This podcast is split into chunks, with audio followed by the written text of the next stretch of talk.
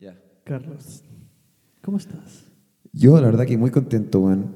Hoy día se cumple un año de que empecé el podcast, loco. Un año hoy día. Un año, y tú eres mi invitado especial. Wow, Oye, como qué privilegio.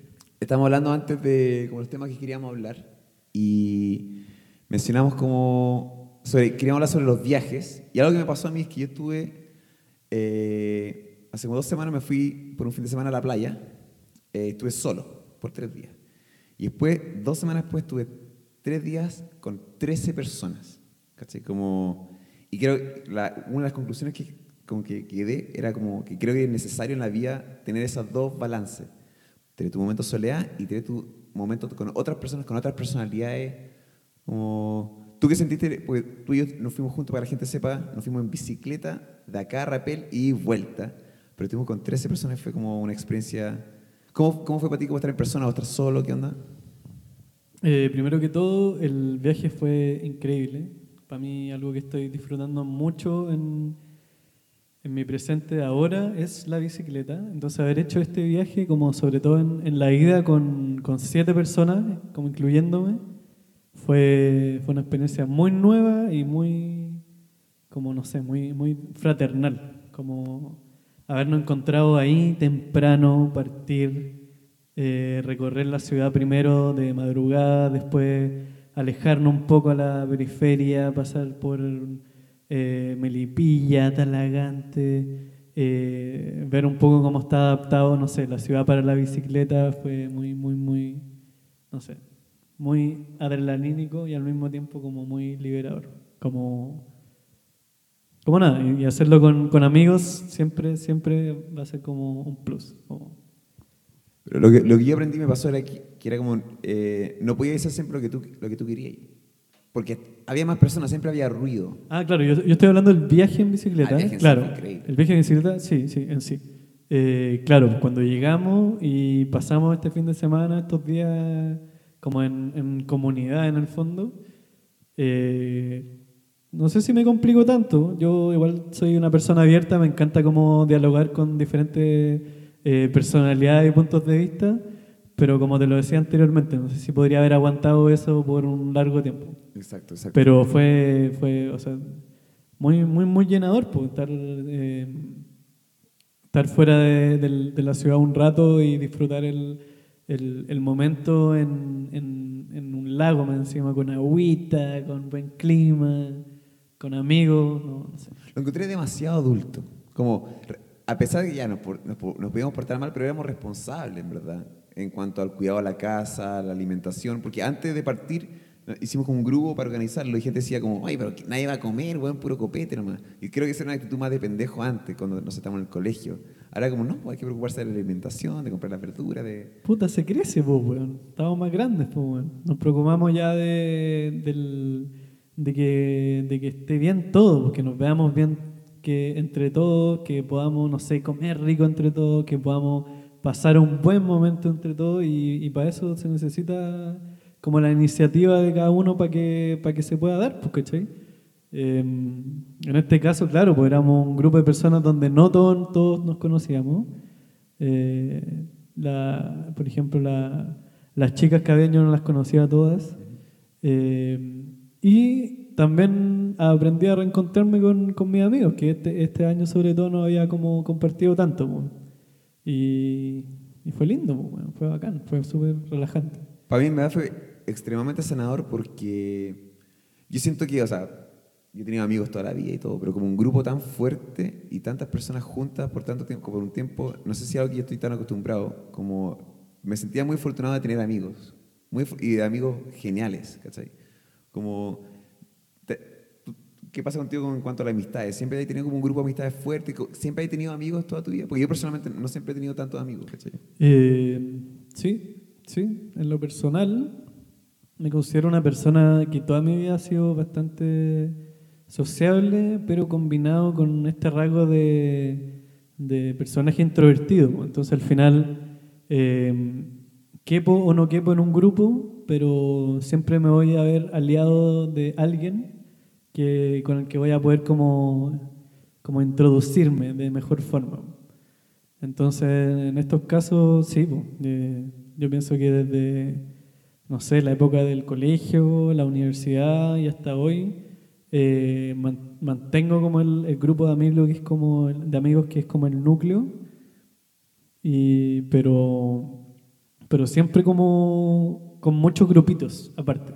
Como tengo mucha gente un poco repartida, eh, que me encanta ver, que me encanta como recordar con ella, que me encanta como hacer las cosas que hacemos, pero el núcleo de amistad, amistad, es como un poco el, que realizamos en este viaje, como han sido, han sido los amigos de siempre, esto, como los que fuimos. Yo, yo, me siento demasiado afortunado de haber estado ahí, como, porque yo era como externo igual al grupo, yo no estaba en, el, colegio, el mismo colegio que ustedes.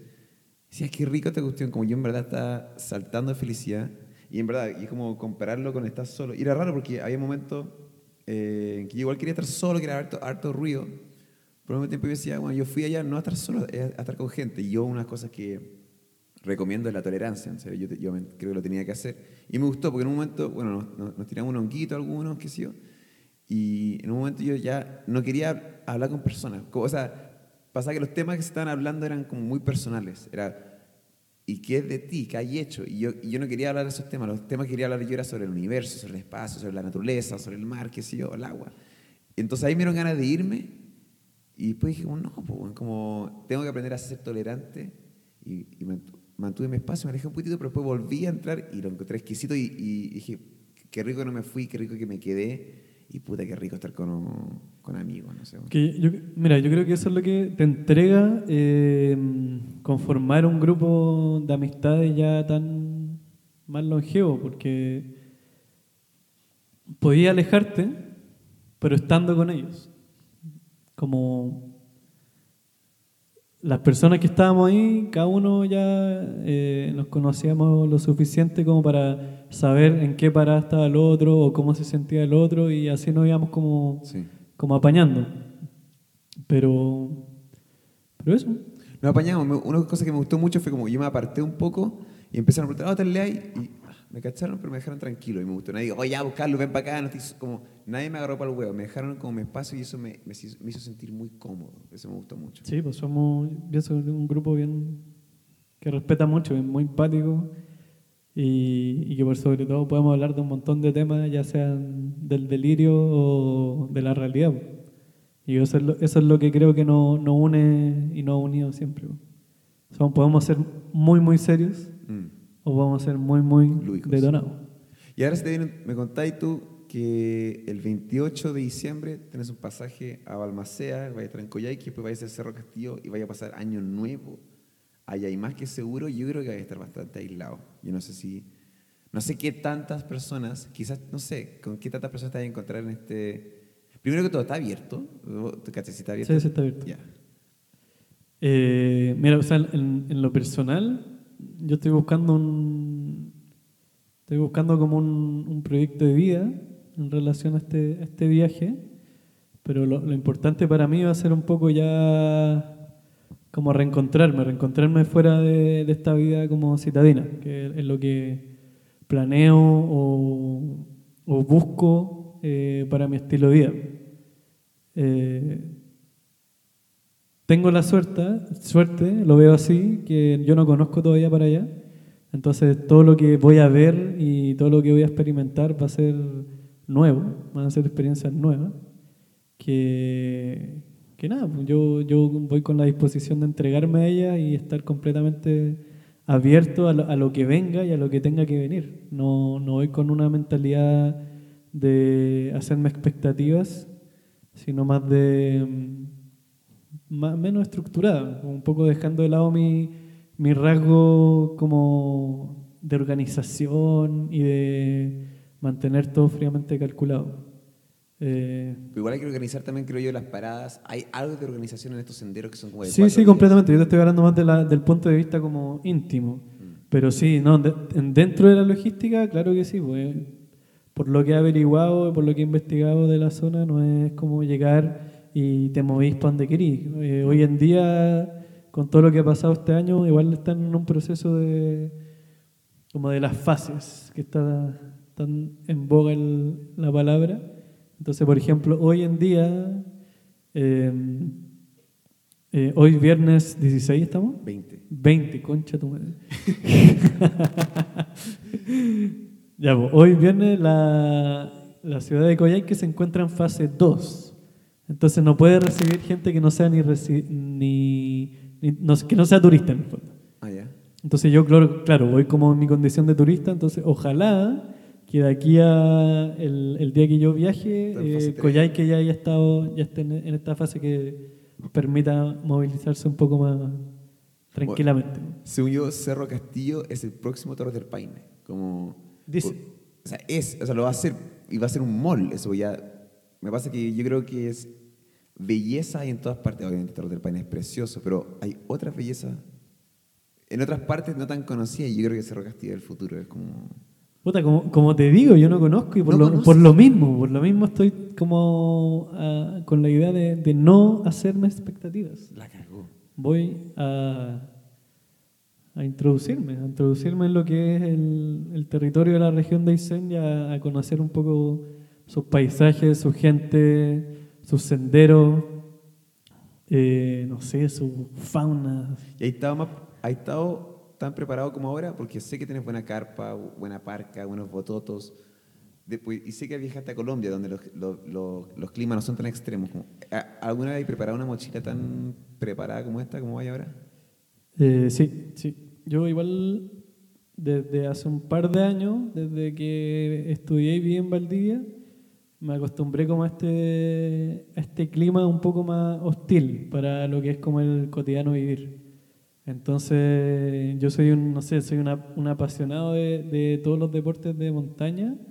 Me encanta la escalada, me encanta el senderismo y en Valdivia pude como introducirme en ello. Entonces, ya conozco un poco como el tema de, no sé, armar bien la mochila, qué llevar para cierto tipo de terreno, eh, para la actividad que voy a hacer, cómo equiparme. Eh, entonces, en ese sentido, pienso yo que estoy bastantemente autosuficiente. Creo poder hacer, por ejemplo, este sendero de cuatro días, tres noches en Cerro Castillo de forma independiente y que no, y que no me falte nada y que nada, yo, yo esté llevando todo lo que necesite. Es una mochila pesada eso, porque tienes que llevar toda la comida y todo eso. Algo... Sí, no, porque al mismo tiempo yo voy, voy equipado para vivir tres meses y medio allá, pero para este sendero en especial no voy a llevar todo eso. No. Voy a llevar lo justo y necesario.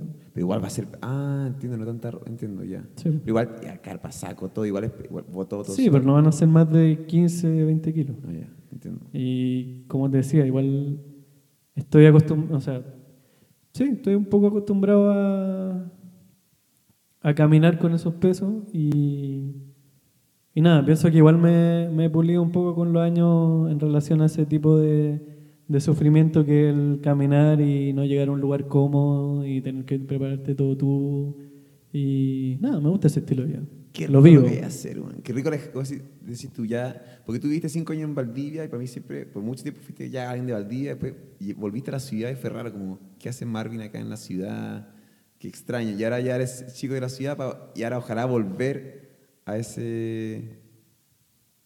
sur. Puta, son, no sé, son las vueltas de la vida. Al final, nada, pues uno nunca cuenta con, con lo que realmente eh, va a pasar, pero uno siempre se puede hacer la idea de lo que quiere hacer. Entonces, en ese sentido, yo, nada, pues pienso que todos estos años eh, me han servido para ya concretar este, este tipo de forma en la que quiero vivir. pues. Y claramente fuera de la ciudad. Estos años en la ciudad me, me confirmaron un poco eso.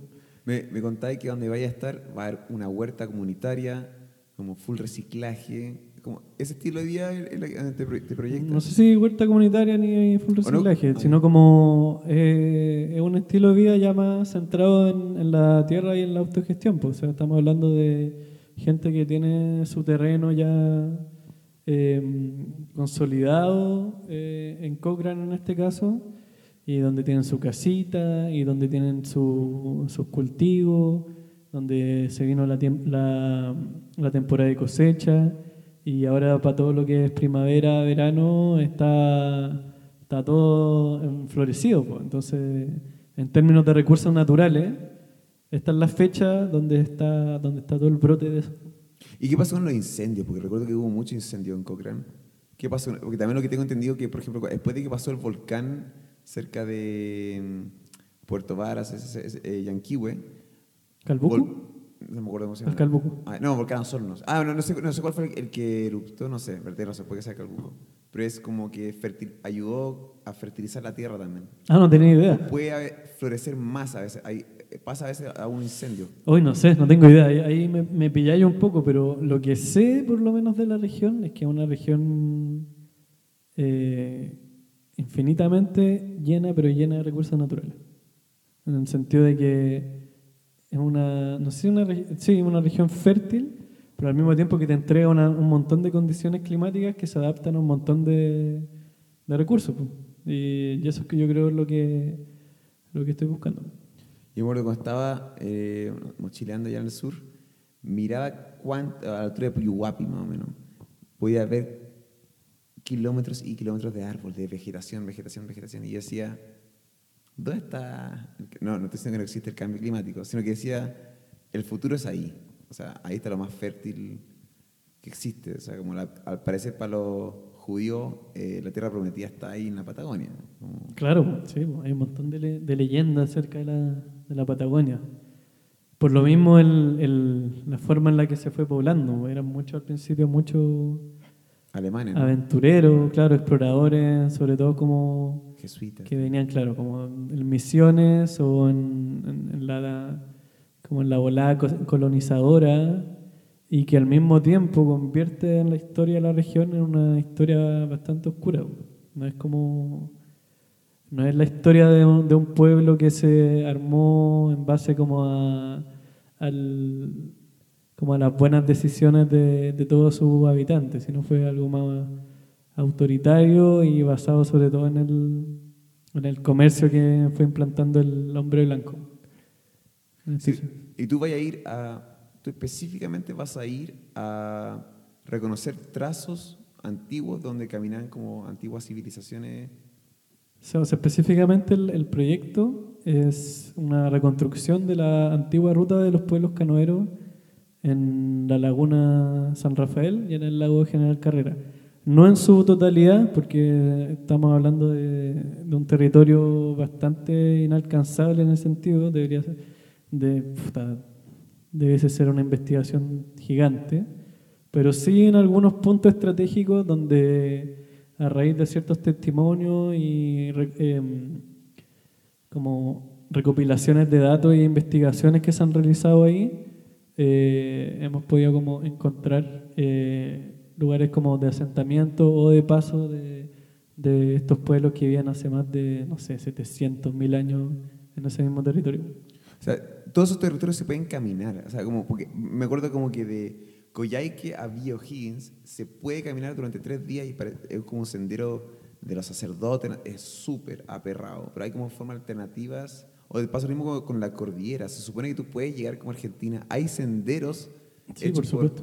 Civilizaciones antiguas. O sea, yo, yo busco un poco esa, esa realidad yo estoy como a la, a la búsqueda de, de cómo está viviendo hoy el hombre eh, desarraigado un poco de este mundo tan globalizado. Y en ese tramo empiezan a entrar esta historia de hoy en día, o sea, en el contexto del presente me refiero, de arrieros o gente ganadera o mujeres campesinas o familias que llevan generaciones y generaciones viviendo en un pueblo, no sé, de tres familias o en un puerto donde, no sé, la conectividad es mínima. Y a mí eso me interesa y me sobrecoge de sobremanera porque porque hay gente que, resiste, que resiste a su identidad local eh, dentro de un mundo donde la gente ya no sabe mucho con qué identificarse en, en términos... ya. Como- hay una mezcla muy grande. Pienso como el- los seres ermitaños. Me imagino, me había, me había contado sobre una familia de como cuatro personas que vivían en una isla también. Y que cada tantos meses le tenían que dejar como comida o leña. Sí, es el, el faro el faro más astral del mundo, se llama... estaría mintiendo, pero me parece que es Cabo No Esperanza, no estoy seguro. Pero claro, es como... Es un, es un, es un milico, parece, que lo designaron allá y vive con su familia. Y claro, pues, en términos de abastecimiento, logística, de señal, ¿cachai? Como de contacto como con el mundo real, eh, es súper precario. Entonces, esas son las historias que me llaman la atención. Y por qué la gente decide y busca vivir de esa forma. La idea tuya es lo mismo que esto, un poco llegar al micrófono y hacer preguntas, que cuenten su historia de su pasado como... Sí, mira, la, la, la principal metodología en este caso es la etnografía, que es como el, el estudio de la observación. Escribir lo que uno observa desde una perspectiva, pero sin invisibilizar la perspectiva del otro.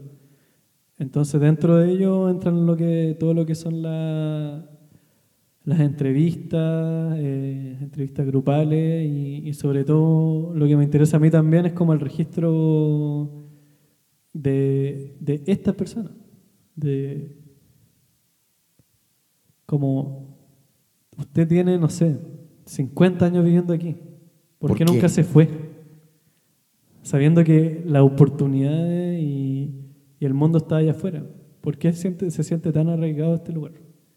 Y también pienso a veces rico eh, aislarse completamente de los problemas, como eh, lo que nos está pasando ahora en el planeta, si tú quieres, te informas o no te informas, no, no quiere decir que no está pasando. O sea, las personas que vienen aisladas pueden que ni siquiera sepa lo que está pasando en el mundo. Decidieron como ellos mismos formar su propia tribu y vivir de la tierra, vivir de lo, del agua. Como es, quizá también el, el, alejarse de la era globalizada también te ahorra los problemas globales. Y, y simplemente si no sale, si llueve tienes que arreglártela, si no sale el sol, si tú, unas vacas pasan y se empiezan a comer tu cosecha, eso es lo que me importa. Yo creo, yo creo, que eso es lo, lo increíblemente poderoso que tiene el planeta en el que vivimos, donde donde, no sé, el, el, el, modelo que, en el cual muchos viven no es el modelo de todos. Entonces mucha gente que vive como a, a las sombras de esto, pero sin, sin ni siquiera ella creer que, está a la sombra de eso. No sé si se me entiende, pero están, están completamente alejados de esto porque ellos han vivido un, un estilo de vida distinto por generación y generación y no están ni ahí con transformarlo ni ni venderse a la wea, ¿cachai? Como, como nada, yo encuentro que valorar ese tipo de, de experiencia hoy en día es como más, más importante que nunca. ¿Y, ¿Y, cómo van a poder hacer para no parecer un invasor? Ustedes como, allá vienen los de la ciudad con sus micrófonos y sus cámaras a grabarnos nosotros como... Hay una, hay, una, hay una metodología para entrar en confianza con las personas que lo vean más como uno y que quieran compartir. Como, o sea, claro, pues, primero que todo uno no llega así como en, en la parada de soy el explorador que viene a descubrir el nuevo mundo, ¿no? Pues, eh, hay todo un proceso de, de, in, de inmersión en, en, lo que es como, no sé, una comunidad o un grupo de, de estas características. Eh, yo por lo general siempre he tenido la oportunidad de tener a alguien que ha sido mediador en estos casos eh, que me introduce, que me presenta y a raíz de eso yo voy viendo si mi estudio es factible o no. Pero yo nunca voy a llegar a imponer a, a alguien que me relate todo lo que me tenga que relatar porque yo lo necesito para mi estudio. Generalmente, y se ha dado bastante, eh, la gente tiene ganas de hablar, la gente quiere ser escuchada. Eso como de, de por eso creo que la otra vez discutía con mi, mi, papá, me decía, eh, ya, le decía a mí y a Juan que son los únicos dos hombres, y mi papá el único hombre en la familia, entonces el único que va a mantener el apellido. Decía como, oye, pues como, sáquense unos hijos, ¿cachai? Como para mantener el legado. Y pasa eso con el ego como de, es cuático, pues son letras en un apellido, pero como la, la, la, gente, según yo, quiere contar cosas, quiere ser recordada, ¿no? no y que cuático de gente que esté como aislada de la globalización, igual nomás también quiere dejar como un mensaje o quiere hacer recordar, y creo que es bonito lo que está haciendo esta recuperación. Más allá de como dejar el mensaje, es como contar la historia, contar la historia del lugar donde uno estuvo. Y para mí eso es como lo importante. Como dejar esa, más que como yo dejando mi huella aquí, es como dejando un- una anécdota, una historia, un relato, un- una pintura, una canción, una expresión, ya sea como sea, sobre eh, la forma en que te tocó vivir y cómo la viviste. Más que buscar ese ego y venderlo y, y estar, no sé, pues, en la que hemos estado todo últimamente. Como que al final, en, en estas civilizaciones que pasan por estos senderos que te quería estudiar, eso se traspasa como boca en boca y haciéndolo, como se, se enseña a futuras generaciones a través del cuento oral en qué época cosechar, en qué época salir, lo, lo- qué sé yo, cuando, la época que hay lluvia, que no hay que caminar por el bosque, porque puede ser peligroso. Un poco lo mismo lo que estamos haciendo ahora, como registrar cómo se hizo, porque eventualmente creo en el futuro tenemos que mezclar los dos de lo mejor mundo. Tenemos que, en, que- en, en la ciudad se tiene que tener la misma enseñanza que se aplica en la gente más ermitaña o más aislada, como de, de tener cada departamento, si es que hay un edificio, debería tener, tiene que tener su huerta. Cada, como debe ser ley eso, empezar a aplicar un poco lo mejor de los Claro, sí, sí, estoy completamente de acuerdo. Igual, igual hoy en día se, se dan muchos casos eso. Yo lo he visto en, en algunos lugares de Latinoamérica. En Santiago me parece que también he escuchado un par de lugares donde vecinos se han organizado y han, eh, no sé si eh, comprado un terreno, pero sí como cultivado un terreno en- para el bien de, de su cuadra, de su comunidad, qué sé yo. Pero sí, pues, estoy completamente de acuerdo. No, aquí el, el tema no, no es que las ciudades desaparezcan, las ciudades seguirán creciendo y seguirán creciendo. Eh, el tema es cómo, cómo velamos con eso, cómo lo llevamos. Vamos a, vamos a, a seguir viviendo en esta sobre, sobre, sobre eh, explotación del otro o vamos a empezar a un poco más visibilizar las cosas que realmente importan. Yo no sé, y no sé, tú obviamente tienes más conocimientos que yo respecto a esto, pero yo no sé qué tanto, qué tanta ciudad va a existir en el futuro, porque hay trabajos que se tienen que hacer sí o sí con una persona física ahora, eh, pero después, ¿por qué se tendría que ir a la oficina? O sea, siento yo que la ciudad, porque hay más cosas en Santiago, porque hay más empresas acá, por eso hay más oportunidades acá de trabajo, pero eventualmente, qué rico sería poder viajar con tu computadora y te conectas a las 10 de la mañana, sea donde sea que estés, y haces tu trabajo, a las 5 o 6 te sales. Con- yo no sé si No, es que, ojo, igual encuentro que mucha gente le gusta vivir en la ciudad. Hay mucha gente que le gusta el estilo urbano de, de cómo se organiza la sociedad. es que todo pasa acá. Eso, mientras pedaleamos de vuelta, Ves gente, ves movimiento. Mm. Y en ese movimiento tú encuentras emociones que a ti te llenan. No a todos, pero hay mucha gente, pienso yo, que, que, que le encanta vivir en la ciudad. Le encanta ver Ay. gente, le encanta ver movimiento, le encanta estar más que estresada, pero como con, con ese movimiento social completamente activo y puro y presente. Me pasaba que camino de vuelta, vimos como camino de rapel para acá en bicicleta, pasamos por un pueblo, un pueblo muy, que muy poca gente pasa, que también tomamos rutas como alternativas, y vi como unos cabros de mi edad, como no sé qué yo, sacando unos sacos, qué sé yo, armando una, una cosa. Igual y dije, no, no es juzgar o que sé, dije, oh, qué fome. Dije como, me gusta vivir en la ciudad donde hay más cosas pasando, siento yo. No puedo estar completamente equivocado, pero por eso a mí me gusta una o dos veces al año escaparme y completamente vivir como en ese estilo. Pero después vuelvo a la ciudad donde está todo pasando. Ya, pero aquí tener que debatir un poco, pero claro, tú lo, tú lo estás viendo desde tu punto de vista privilegiado. Porque aquí, aquí está, estos niños que tú viste haciendo esto es porque les tocó vivir de esta forma y es su forma de ganarse la vida. Ellos nunca van a eh, tal vez organizar ese viaje que organizamos nosotros porque no tuvieron las mismas oportunidades. Ellos están haciendo eso para vivir. No es fome, es, es lo que tienen que hacer para vivir. Sí, o quizás vale, sentía que era. eh, yo no, sé si yo querría vivir en ese pueblo. ¿Me entiendes? Como. me imaginaba que las Son, cosas. son perspectivas de vida nomás. po. Sí. Ahí, ahí cada uno la ve como, como está dispuesto a sacrificar, a sacrificar cosas o no. Y, y cada uno está buscando su comodidad al final, ¿no?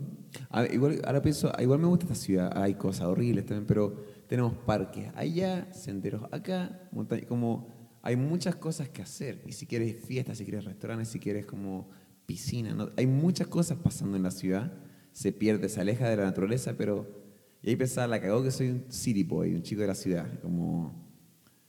No, no, no sé si podría aguantar tanto tiempo tan aislado y como a un ritmo tan lento. Estoy como ya estoy acostumbrado y seteado a un ritmo más rápido. Casi como... Claro, claro. Yo, claro, básicamente es de lo que ya no quiero ir más. Como esa ansiedad que de repente a uno lo carcome por dentro, de repente ni siquiera es por uno mismo, sino por las sensaciones en las que uno se ve envuelto en el diario vivir. Yo soy alguien mucho más calmado, alguien mucho más introspectivo y y nada, pues tanta intensidad, eh, al final no sé si me hacen bien a mí, por mm, ejemplo. Entiendo. Y esta es una pregunta chueca, pero puede ser como la típica pregunta de entrevista. ¿Dónde te ves en cinco años más? No. No, paso. es, complicada la pregunta, sí. Como... Que no, pues. Todo puede pasar, weón a mí, a mí me. Y hay algo que cuestiono mucho, sobre todo en nuestro grupo de amigos, es como lo estereotipado que algunos han llevado a su camino.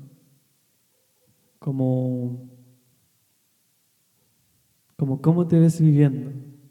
Como qué quieres hacer. Como qué estudiaste. Es un norte, digo como, yo. sé todo lo que tengo que hacer, pero se va a dar si yo lo voy a, si lo voy a hacer, ¿no? Eso de proyectarse tanto al final es medio tramposo. Uno tiene, uno se hace las cosas bien en el presente, no, no deberían por qué funcionar mal en el futuro, ¿me entendí? Yo no sé dónde me veo en cinco años más, pero sí me gustaría, dentro de cinco años más, ya estar, eh, por ejemplo, yo llevo mucho tiempo trabajando siempre como asistente de algo, asistente de producción, asistente de arte, siempre como trabajando para un jefe me gustaría dentro de cinco años más yo ya poder eh, tener mi negocio y, que está completamente ligado a la recopilación. El negocio de como conversar con personas que, por ejemplo, me contaste antes, estás hablando de tu mamá y me dijiste, no, mi mamá nació en tal parte. A mí me encantaría, yo creo que sería rico un negocio de poder juntarme con tu mamá y que me cuentes su vida y, juntarnos cada 10 años, ¿cachai? Hasta el día que se muere, después como con la familia poder compartir eh, esas grabaciones y ese cuento oral que se sigue. Yo quisiera empezar ese emprendimiento y por lo menos cinco años más quisiera ya poder ser mi propio jefe, eso me gustaría, creo yo. Sí, ahí, está lo que yo eh, busco escaparme, que es como el tema del negocio. No encuentro que lo, lucrativo hoy en día está cada vez más de moda y pienso ojalá lograr algún día eh, que ya no me tenga que aprovechar de otro para poder hacer lo que me gusta.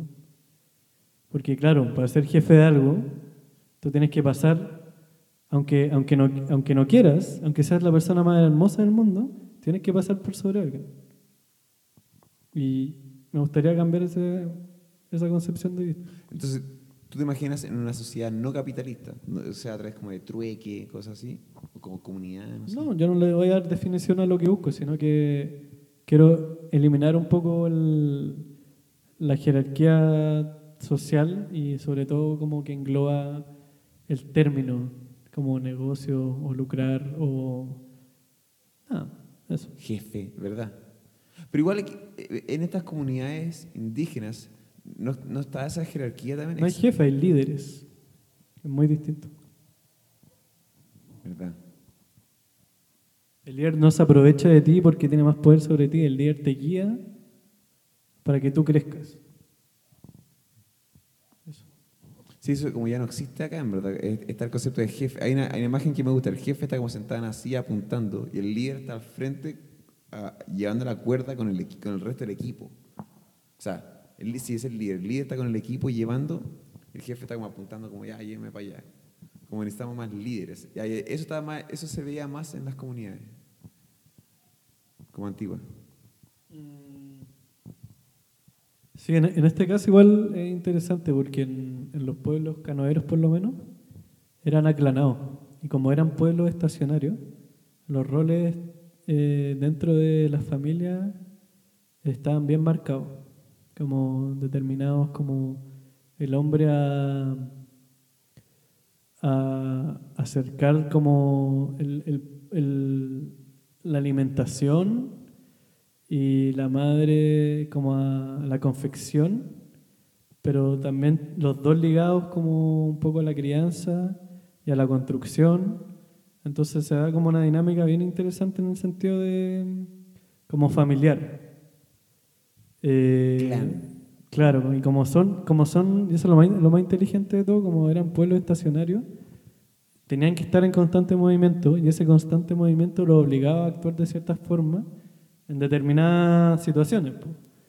Y ahí cada uno, claro, tenía como su rol al respecto. Me- me Pero no era porque yo voy a hacer esto porque soy mejor que tú, Ah, o yo voy a hacer esto porque... me toca, ¿no? Como- Claro, me toca y lo voy a hacer porque... Pensaba, ¿habrá un caso de alguien de 13 años en una tribu, un clan que diga como, ay, no, me va a atarantarme hoy día? No, si no- Yo creo que eso es como una pregunta basada en tu mente completamente globalizada, weón. Sí, sí, es que, es que hoy en día en, en la- en las ciudades se dan casos de pendejos o que, que floja, como que nada, la- sin motivación. En cambio, ya yo imagino que no, no debería existir eso, no debería haber como, ah, sin motivación. Es como, no sé, no, no podría como contestártelo determinadamente porque no, claro, no, no, no estuvimos ahí, no sabemos qué va a hacer, pero claro, estando acá, puta, la, la ciudad también tiene eso oscuro, que es como, si uno no se mueve, te va consumiendo un poco y en ese consumo uno de repente se va metiendo en ciertos mundos que no, no le convienen y, y cae en, en nada, pues en alteraciones personales que son difíciles de salir. Pues, bueno. Y que la, la cosa que pienso que si estás, si estás dependiente de, de la naturaleza, de las estaciones, como decíamos estos clanes estacionarios, eh, eso manda. O sea, no tienes tiempo, creo yo, para ponerte a pensar en tus problemas emocionales. No hay tiempo, pues, hermano, no hay años, no hay meses.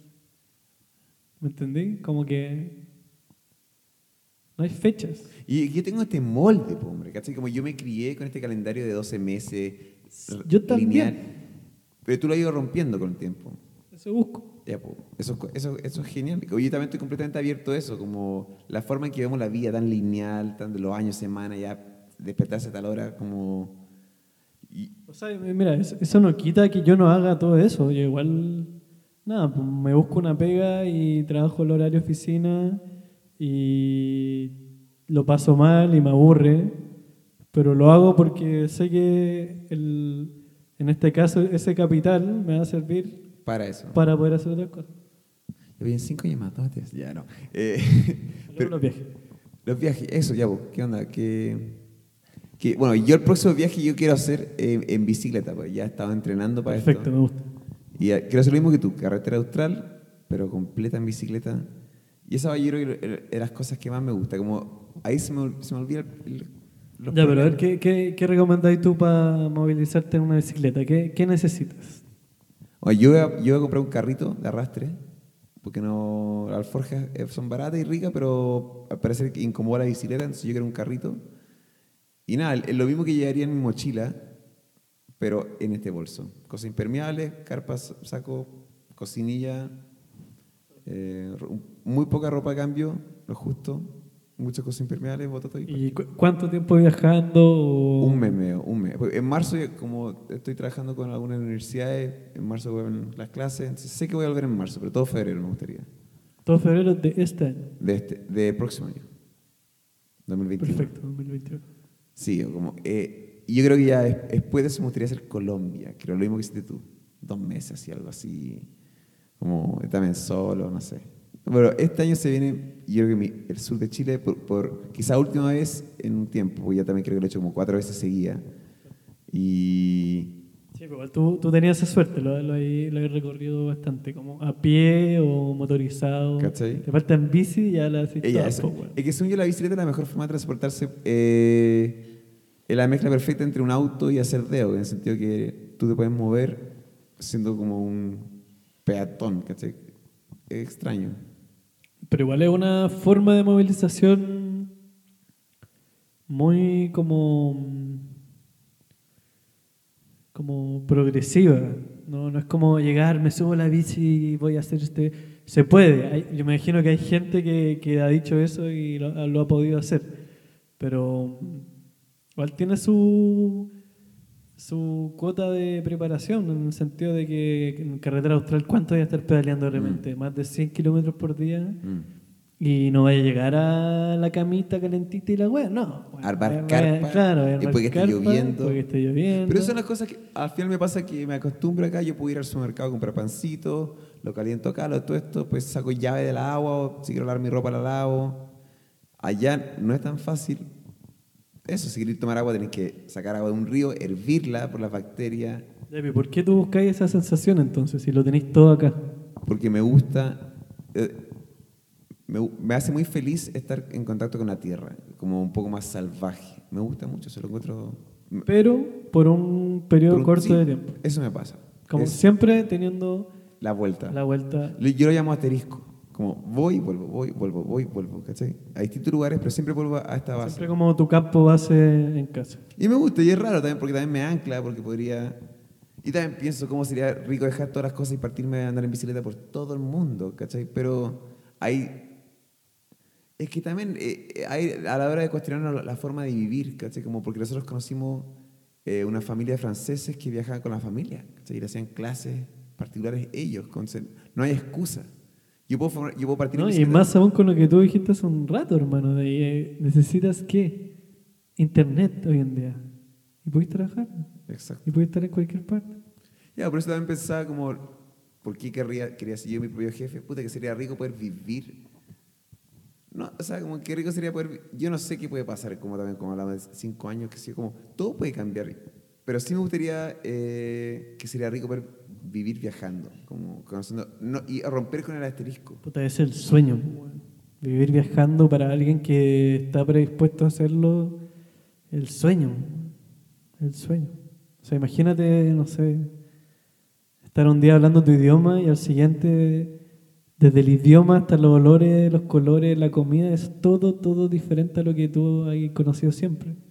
Es como, ¿a quién no le gusta ese, esa sensación de nuevas experiencias? Pues, Como, como eso, por ejemplo, es lo que a mí me, me genera más como eh, adrenalina de los viajes, como ese, hormi- ese hormigueo en la guata es por el tema de, de conocer y descubrir, pues. Cosas buenas o cosas malas, pero estáis descubriendo, estáis viviendo. Estáis así como experimentando cosas que te alejan cada vez más de lo que tú siempre está- estuviste acostumbrado. Y para mí es esa, ese como ese dejar el confort siento que es muy muy importante weón. como para sobre todo para, para trabajar la humildad para trabajar como el, eh, la empatía y, el, y, y entender los puntos de vista que hay pues bueno. eso como- Si, te caes pegado en el mismo lugar no vas a aprender nada, vaya solo vivir con personas como tú, O rodear. sea, tampoco hay que ser determinista si alguien quiere vivir la vida así puta que lo haga weón, como no- Es verdad, Pero te voy a intentar de convencer, ¿cachai? Te voy a intentar de dar este punto de vista que ojalá eh, te incentive física, mentalmente, a querer movilizarte, bueno, a querer como saber qué está pasando en la casa de tu vecino, saber qué es lo que, que ocurre en otras partes. Pero al mismo tiempo entiendo que sí, pues, bueno. El cerebro humano de las weas más impresionantes que existe en este mundo y cada uno tiene una forma distinta de ver las cosas, entenderlas y, y hablarlas. Como- Según yo, la mejor forma de convencer a alguien es a través del ejemplo. Como si yo te veo a ti contento, como viajando, si te veo contento, como allá, ay, digo, chucha, parece que la forma que yo vivo no es la única forma, hay forma alternativa. como- Claro, pero eso es porque encontraste un punto en común conmigo, algo que te atraía. Exacto, Pero puede ser que alguien no la atrae nomás, ¿cachai? completamente. Entonces sí. igual, es, es como lo, nada, lo bonito que tiene este mundo también. Como, no porque yo quiera como generar todos estos sueños y crear todas estas cosas que, que toda la gente lo va a querer hacer, ¿cachai? Como, a- es verdad, a mí personalmente, por ejemplo, a mí me falta, que lamentablemente no lo he hecho aún, me lo criticaron para mi cumpleaños, que me un par de personas para acá, y decían que me faltaba el, el reciclaje, como separar las latas del plástico con el cartón, con Tetra Pak. Y eso yo iba aprendiendo con el ejemplo, que personas que admiro lo están haciendo, digo, chuta, me falta eso a mí. Y eso es como un paso, creo que, que se acerca ya a estar en la ciudad, pero estar aportando con una huella verde, más que estar como yo, la verdad que mezclo todas las basuras y la verdad que cada vez me siento peor. Y también cada vez conozco gente más vegetariana, como, no sé, cada vez son menos carnívoros, siento yo, o las personas con que yo me estoy juntando personalmente, que son vez gente como uno, la, la GCU. Eh, puta, me no sé qué iba a decir. Pero editar esto no voy a dejar esto igual. Eh, como, nada, me gusta lo que estáis haciendo, estáis buscando como alternativas nuevas de vida. Notoriamente no estáis tan contento acá, siempre estáis viajando y, creo que esto es lo que estáis haciendo, te estáis arriesgando, te estáis lanzando y siento que algún día, nos, obviamente vamos a ir hablando y me dicen en la que estáis quizás me, con el ejemplo me convences, chuta, porque yo también creo que me atrae más eso, como, a pesar de que contento en la Claro, en este caso igual estamos hablando de dos personas que les interesa este Sí. tipo y formas de ver las cosas, como Volvamos a lo que era comodidad, porque, como decís tú, terminé, terminé de hacer 5 kilómetros en la bici y no, no llegáis a tu camita, pues, bueno, hacer No, tu pues. Pero hay una uno puede, según yo, uno duerme muy bien, es, puede estar todo el día caminando, aunque tengáis piedras debajo tuyo. Sí, pero yo, yo creo por lo menos que hay gente que le incomoda mucho estar en la naturaleza en ese tipo de condiciones, pues como o los mosquitos, o uno está cochino, o no sé, tiene frío, o está todo mojado, o le da paja cocinar porque está muy cansado. Sí.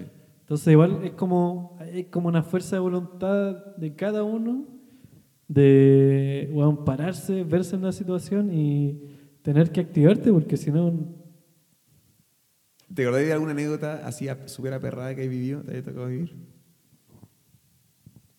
Eh, no sé si una.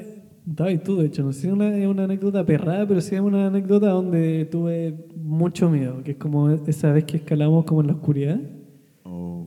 Entonces, ocurrió que se nos, se nos hizo tarde y estábamos en, en la mitad de, de la vía, todavía no la habíamos equipado, y se puso oscuro. Yo, por suerte, había llevado una linterna frontal y justo era como la ruta más larga del sector. Y, y nada, pues no, me vi a bueno, 30 metros arriba, eh, apuntando con la linterna para abajo, viendo nada. Y ha sido como una sensación bien, bien adrenalínica y muy personal que he tenido. Porque ni siquiera lo he escuchado a usted. Entonces, o sea, yo, yo sabía y confío en todo el equipo que concierne a la escalada porque ya, ya lo practico hace un buen tiempo y, y nada, te- tengo, tengo esa confianza ciega en, en- en- en lo que ocupamos para escalar. Pero nunca había estado como en la sensación de yo y la oscuridad teniendo una luz culeada y ver nada para abajo, ¿cachai? Era como, es la sensación de vacío cuando uno se sumerge, un poco eso, una, bien, bien, bien especial. Y está ahí como meditativo, ahí está ahí tranquilo. Al principio estaba cagado de miedo, decía como, no lo voy a lograr, no lo voy a lograr. Y tenía que seguir porque tenía que, tenía que terminar la ruta, si no el equipo se quedaba colgado, ¿cachai? Y, y por suerte no era, no era tan difícil, entonces se pudo hacer tranquilamente, pero, Te demoraste mucho. pero hubo mucho pánico, boludo, ¿cachai? Como en un momento fue mucho pánico. así. ¿Y después la Gael terminó subiendo para desenganchar o No, yo, yo desequipé todo de una, sí. de una, mientras bajabais? Sí, Ya, dejaste la marca, ah, dejaste como el nudo arriba. sí, sí, como, como que se habla de desequipar cuando uno ya, no sé, la, la cuerda la pasa por las cadenas. Ah, ya. Pero Pero no, que haya- no sacrificaste nada. ¿Cómo? No sacrificaste Nada, nada, ah, ya. nada, nada. No, eso fue para mí súper aperrado, también no podía creer lo que estaba diciendo. Me acuerdo que ahí te empezaste a admirar mucho, que era... No podía creer lo que estabas haciendo. O sea, no sabía que erais capaz de escalar tanto, no sabía que erais capaz de hacer eso, yo no lo podía creer así como... Cuático, sí. Sí, y- y puta, otra experiencia tal vez fue en Colombia, estando en, en el pueblo de Palomino, como en la costa caribe, cerca del Parque Nacional Tayrona. Es como lo más cercano sería la ciudad de Santa Marta. ¿Ya? Y ahí, un pueblo costero así, como que bien caribeño, como muy turístico y muy reventado, encontré, como con noche nocturna muy reventada. Y llegué como a un, a un campamento, o sea, un camping como muy muy piola que había por ahí. Y se empezó a como armar un, un carrete así, donde la gente como con tambores, la gente estaba como en un estado completamente ido. Y no sé, no sé por qué como que me, me, me entró como mucho miedo por la situación. Como que la gente estaba tan, tan loca, carreteando, que como que agarré mi weá y me fui nomás. Como que no me, fue como sensaciones de inseguridad nomás. po, No debería estar acá. No sé si no debería estar acá, pero como no, no estoy cómodo acá, como que siento que weón, cual- cualquier buen llega y, me- y no sé qué chucha, pues, Pero había más gente internacional o había más como colombiano. Había todo, había chilenos, argentinos, colombianos. Y ahí tuviste ese sexto sentido que te dijo, no.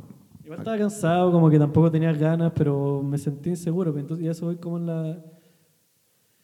Como el, como el viaje, el viaje, como. Ahí, ahí sobre todo estaba en solitario, entonces. Nada, pues las decisiones dependían de mí mismo, ¿no? Pues si yo no quería estar en el lugar, no quería nomás. Y, y como que te, te ponía ese caparazón que, que hice, como, bueno, aléjate de acá, ¿cachai? Eso. Y me fui nomás, pues, porque como estaba, estaba poniendo muy, muy turbio el ambiente, como que el carrete estaba medio violento. Ah, estás. Entonces fue como, chao. ¿Y buscaste otro camping? ¿Aperraste? Busqué otro camping al lado de la playa y puse la carpa al, lado- al otro ahí en la playa. Y con- conocí a un mexicano y un colombiano y fuimos los mejores amigos todo el Y viaje. dijiste, esto es lo que tenía que pasar. Sí, una hueá más tranquila. ¿Qué onda ese sexto sentido, weón? Como que hay, hay, gente que se congela. Pasa como estos casos de que personas que están a punto de ser asaltadas, que dicen, oye hermano, ¿me pregun- ¿me das la hora? Y el sexto sentido dice, loco, aléjate, pero uno quiere ser cordial, dice la hora y te terminan asaltando. Como, qué bueno que escuchaste tu voz, algo te dijo adentro, oye, bueno, ándate de acá, ¿qué haces acá? Y pasar de ahí a una playa, no sé, un mexicano, como, ah, hola, como, este es el lugar correcto, ¿cachai? ¿Te acordáis en, en Chiloé para la fiesta de la luna? Sí. Ya, pues estábamos en el lugar equivocado también. Justo, o sea, llevamos muchos días de full carrete en el camping de la abuela, creo. Y estaban los punks. Y, y esa noche iba a ser la fiesta de la luna. Y, y nosotros dijimos, como locos, vámonos de acá. Es mucha distorsión. Nos terminamos alejando y nos juntamos con uno, Y fuimos para la playa y fuimos con un grupo hippie. Fue mucho, a pesar de, que- de que tuvimos un conflicto y después. Fue mucho más tranquilo en cuanto a como carrete. Y yo creo que eso fue, tomamos la decisión correcta de como de aislarnos. Sí, pues como, como claro, en, en los viajes igual uno se, se empieza a encontrar con personajes que son demasiado detonados, pues como gente que está tan inmersa en su mundo que, que todo el resto de, no existe, así como es demasiado ambiguo, como que poco menos tan son un tiro al aire. ¿Tú viajas con cuchillo o algo así? ¿Arma? Ese viaje viajé con un cuchillo. Sí, Sí, pero lo ocupaba para cortar comida, pero al final decía cualquier weá, esta es lo que tengo para defenderme, ¿entendí? Yo siempre cuento esta anécdota, que yo partía mi viaje solo con un cuchillo debajo de mi almohada, cuando o sea, no tenía almohada, debajo de mi saco, debajo de mi hamaca. Y el final del viaje lo tenía en el fondo del bolso, como me fui relajando. Al principio súper nervioso que podía pasar y después dije, No, yo no- nunca entro en esa paranoia, pero sí teniendo presente todas las posibilidades. Y en ese caso nunca pasó nada, pero nada, hay que estar vivo, hay que estar con los ojos abiertos. claro, no, no hay que cantar victoria jamás.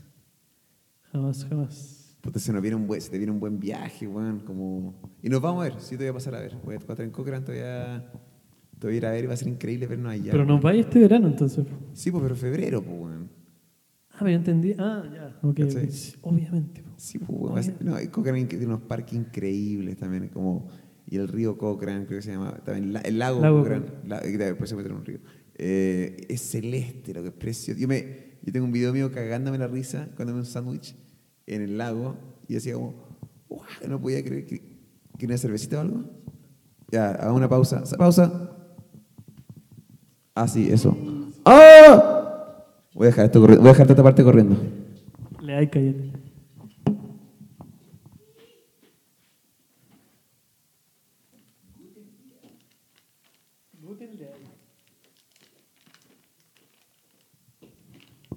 De hecho, voy a dejar toda esta parte porque creo que es la parte más divertida.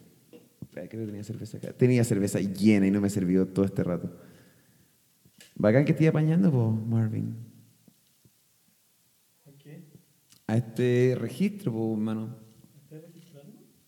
Sí, pues, weón. Va a ser famoso después esto. Eh, ya tengo un tabaco enrolado, que me lo dejó mi nueva amiga.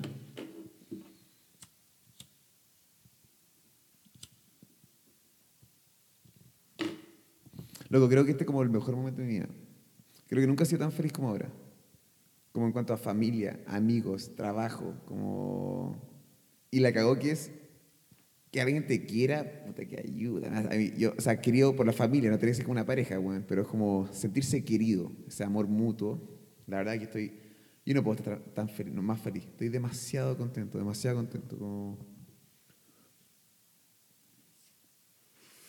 Y eso, voy a seguir hablando un rato yo. Y eh, me siento muy afortunado con todo. Como, de, de hecho, la auto de Rapel a mí me hizo tremendamente, tremendamente bien. uh, tremendamente bien.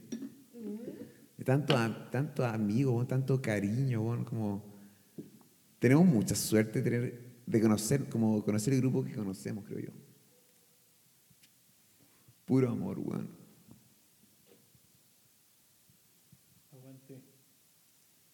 La familia. Ya, pues ¿qué vamos a hacer en bici después? ¿Va a ir el aquí? Uy, se vienen tantas cosas. Son como 500 kilómetros para allá, algo así, ¿no? O menos, para Serena, ¿cuánto será? Lo hacemos en dos días, pues tres días.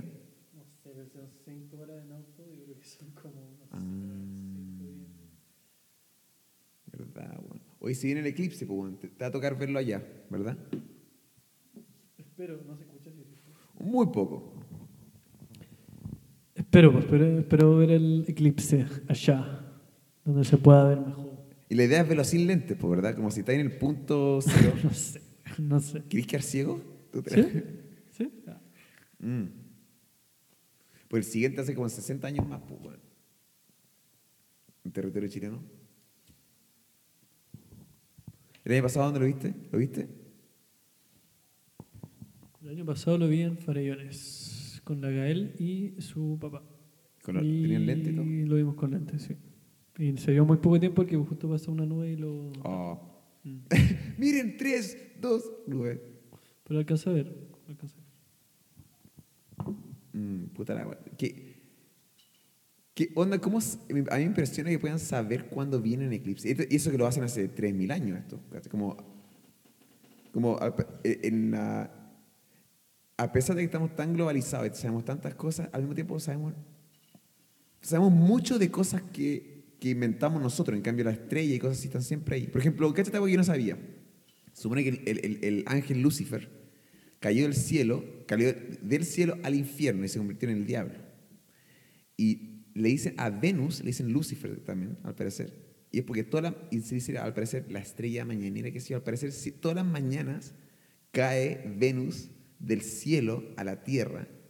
Y dije, concha tu madre, todo es un mito. Jesús no existió. O sea, los ángeles no existen, es, son las estrellas, son el pasado. Y esas son cosas que no nos enseñan. Lo que sí nos enseñan es, puta, la bolsa con la plata, que sí, pero no las, las estrellas, ¿cachai? Como, decía, acuático, como, ¿qué pasará con, con, con esto del, del eclipse? ¿Cuál es el mito del eclipse? Porque Que creo que eso es como lo interesante, ¿no? Como la, la ciencia y las religiones buscan lo mismo, ¿no?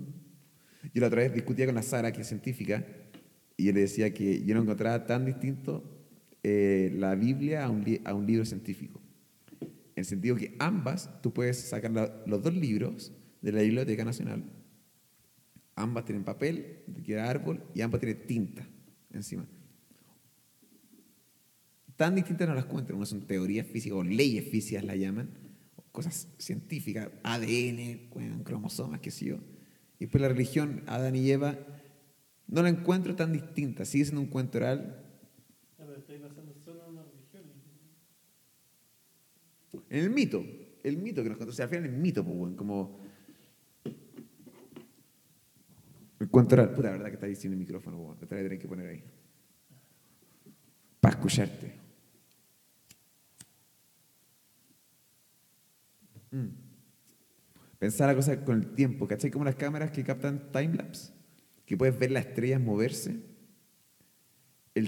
La forma en que nosotros vemos el tiempo como especie humana es distinto a como lo hace el árbol o como lo hace la hormiga, la mariposa que viven dos semanas, y las estrellas que se mueven a una velocidad que no son imperceptibles. O sea, la luna natural es mover cuando está cerca de un objeto, en este caso la cordillera, nosotros vemos la luna crecer, salir, porque lo podemos comparar con cosas tan cercanas. Pero como la forma en que vemos el tiempo con el resto de las cosas, por un, un árbol puede crecer durante toda, puede estar con tus abuelos, tus papás, tú, tus hijos, tus nietos, tú te mueres, pero el árbol sigue creciendo. Entonces, la, forma en que ese árbol ve el tiempo es muy distinta. ¿Tú crees en la reencarnación?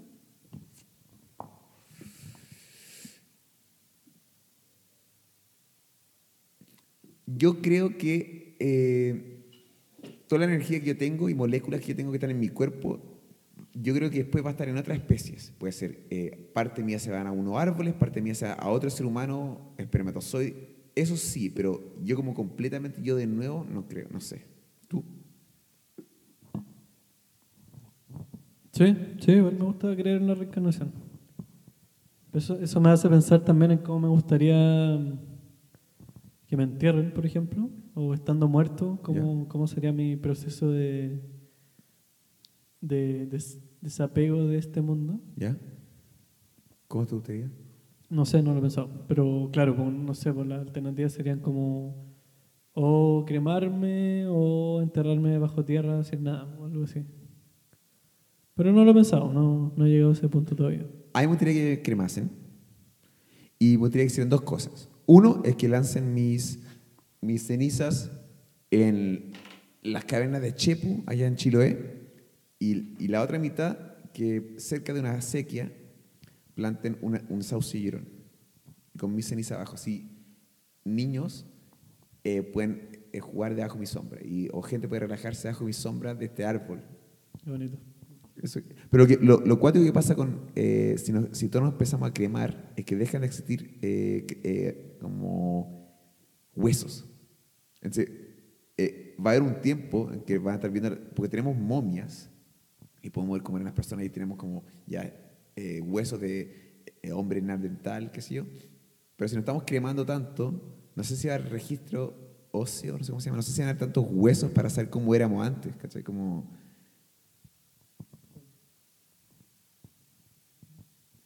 Yo sé, si esto, la otra vez discutíamos esto, pues si nos morimos muy de viejos, en el funeral van a haber personas jóvenes, no nuestros amigos. Pero si nos morimos jóvenes, el funeral va a estar lleno de gente joven, ¿cachai? Oye, lo que si me muero ahora, yo creo que hay algunos que saben mi clave de banco.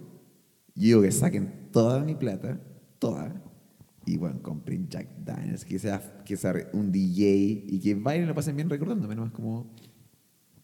Sí, no sé, yo no, no, no, no tiendo tanto a pensar en la muerte, pero claro, si pasara. Eh, Igual, tengo, una, tengo una experiencia cercana hace poco, que fue al principio de este año, donde murió un, muy querido amigo de, la escalada, eh, que él murió como eh, volando en una ruta en Bariloche, eh, cayó como inconsciente y al caer inconsciente se pegó en la cabeza y eso le generó como un derrame en el cráneo, algo así. Y el tema es que cuando ya lo, lo bajaron colgando en la cuerda, él ya duró, no sé, un par de minutos y, se fue. Y lo fui a ver, a, él era de Valdivia, lo fui a ver a la, la, ceremonia. Y él murió joven igual, tenía 34, 33 máximo.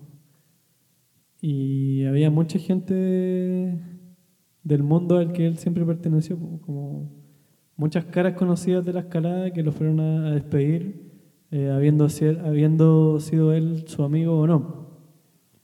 Y para mí esa fue, o sea, fue, fue como el entierro que decidió su familia, pero no sé si hubiese sido el entierro que, que a él le hubiese gustado, porque él no, él no, él no había pensado en su muerte todavía.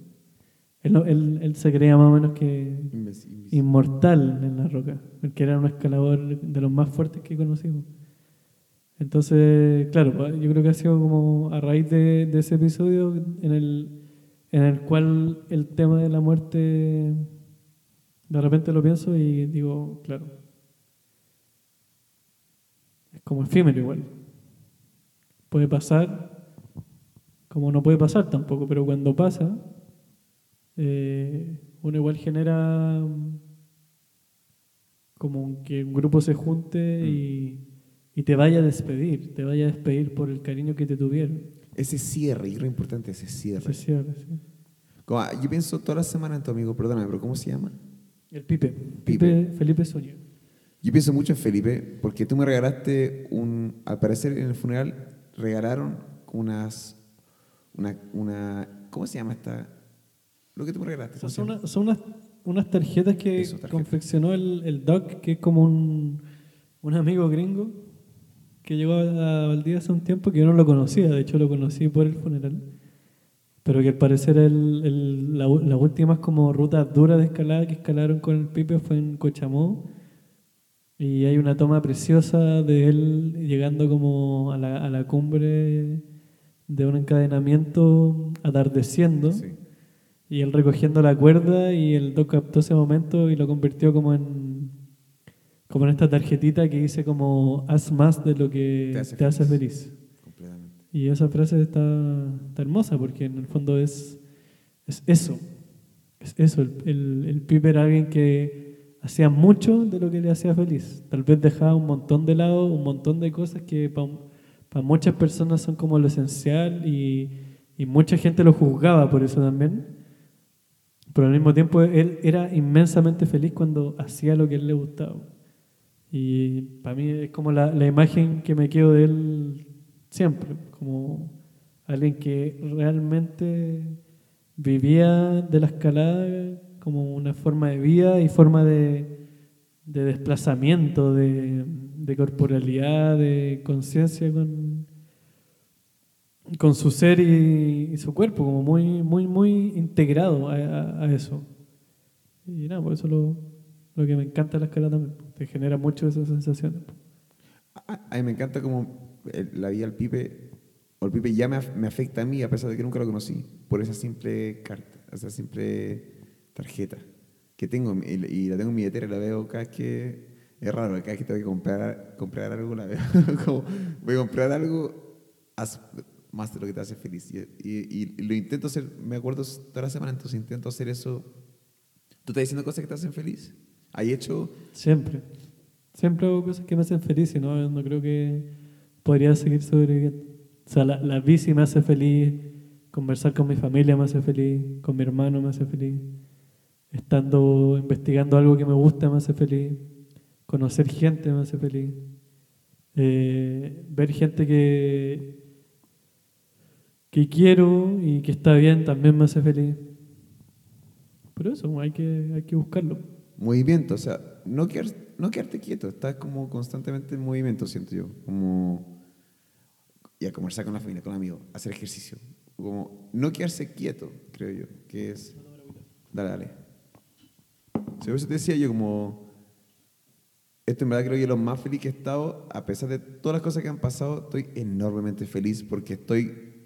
No he tenido tiempo para quedarme, y quizás algo que me falta, quedarme solo con mis propios pensamientos, es algo que no he hecho. Estoy como constantemente juntándome con personas, ya sea amigos, familia, actividades, y no me quedan muchos minutos en el día donde me quedo solo con mis pensamientos sin alguna distracción. Y quizá también es algo que me falta, quedarme solo conmigo, pero también es el miedo que tengo hacia dónde, hacia dónde se puede ir mi mente, hacia los lugares oscuros que se puede ir. Por eso creo que me gusta... Y ahora me quedo solo acá hablando, pero no importa. Puedo seguir conversando con ustedes un rato. Y nada, también bonito dejar un registro de lo contento que estoy porque sé que eventualmente, le contaba esto a mi hermano el otro día, decía que sabía que yo eh, eventualmente iba a estar triste por algo. Algo iba a pasar que, que me iba a dejar triste, por eso como, y cuando estoy triste, me recuerdo que eventualmente iba a estar contento. Entonces, como me, le, le comentaba a una amiga ayer esto, era que a veces siento nostalgia por el presente, eh, cuando lo estoy viviendo. Siento esa nostalgia y me hace como querer vivir más el presente. Por ejemplo, esto me encanta. Ahora me quedo solo, piola, pero estar registrando este momento. Estar solo registrando este momento me hace muy feliz a mí. Algo que, no, no, yo no, la palabra se llama mindfulness, de vivir el presente. Eh, eso es algo que a mí me, cambió mucho este año. Tal como, creo que nunca antes he estado tan consciente del- de lo mágico que el presente. Por eso cuando estábamos en hongo y estábamos en el lago, yo te decía como, loco, la vida es preciosa, weón, ¿cachai? Como... Y sentía, sentía que era para burlarse, pero te, te veía y tú me decías, sí, pues, weón, es preciosa, loco, como... Es preciosa la vida, a pesar de shit. Yo estoy, la verdad que estoy muy contento, muy contento. O igual yo te había pedido que, que- que igual quisiéramos uno- una versión más corta, y no sé si nos queríamos relajar, si hay algo más que queráis contar.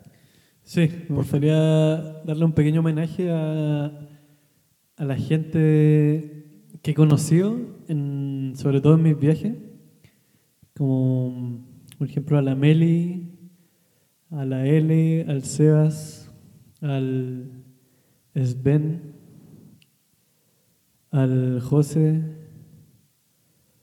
a bueno, toda esa gente que conocí en Colombia que me llenaron ese espacio de mi vida y ojalá volver a verlo algún día. Eh, y en Panamá a la, a la Raiza y a, su, y a su mamá, que fueron las personas que me acogieron ahí en, en la región del Chiriquí. Y vol- ojalá volver a Panamá un día porque Panamá es un lugar increíblemente bello con una gente maravillosa. Y nada, está la promesa de volver para allá, sí. sí. Yo creo que la próxima vez que nos vamos a juntar tú y yo a, hacer un, a, a dejar un registro, me tiene que hacer como el 20 de abril, 4.20, que cuando tú yo creo ya, ya habrás vuelto de tu viaje. Como ir cerrando, ¿hay algo que te gustaría haber logrado para esa fecha? Así cuando partamos el podcast, yo, te, yo ponga play a, lo que, a tu respuesta para ver si lo logramos, a ver si tú y yo, ya, te pregunté por cinco años y no te gustó tanto esa pregunta, entonces quizás cinco meses. Como, ¿Hay algo que tengáis planeado o, o algo que te gustaría haber logrado para el 20 de abril? Em, o sea, ojalá toda la energía y convicción que he invertido para realizar este proyecto se, se dé de buena forma. Que la convivencia con, con el equipo que voy a hacer el proyecto se, se consolide, que nos conozcamos de buena forma y podamos generar un, un campo de conocimiento eh, más amplio del, del que existe dentro como de, de ese, de esa región, o sea, de, de ese tema en la región. Y por sobre todo como, vamos, como romper ignorancia. Yo eso, eso es lo, lo que más me interesa, que la gente aprenda, conozca y pueda hablar del lugar donde, donde vive. Me gusta eso. Voy a, voy a terminar con eso. Romper la ignorancia. Muchas gracias por, Martín, por este registro. Y no sabéis lo contento que estoy yo de que existe este presente. De que tú y yo en este momento estemos vivos, que te pueda estar mirando, que estemos sanos, compartiendo. Y, y no sabéis lo agradecido que estoy de tu amistad y, y también bacán este pequeño registro que dejamos. Así que muchas gracias. Gracias a ti, Carlos. Aguante las gatas. La zorra, Me encantó. Piola. Me encantó.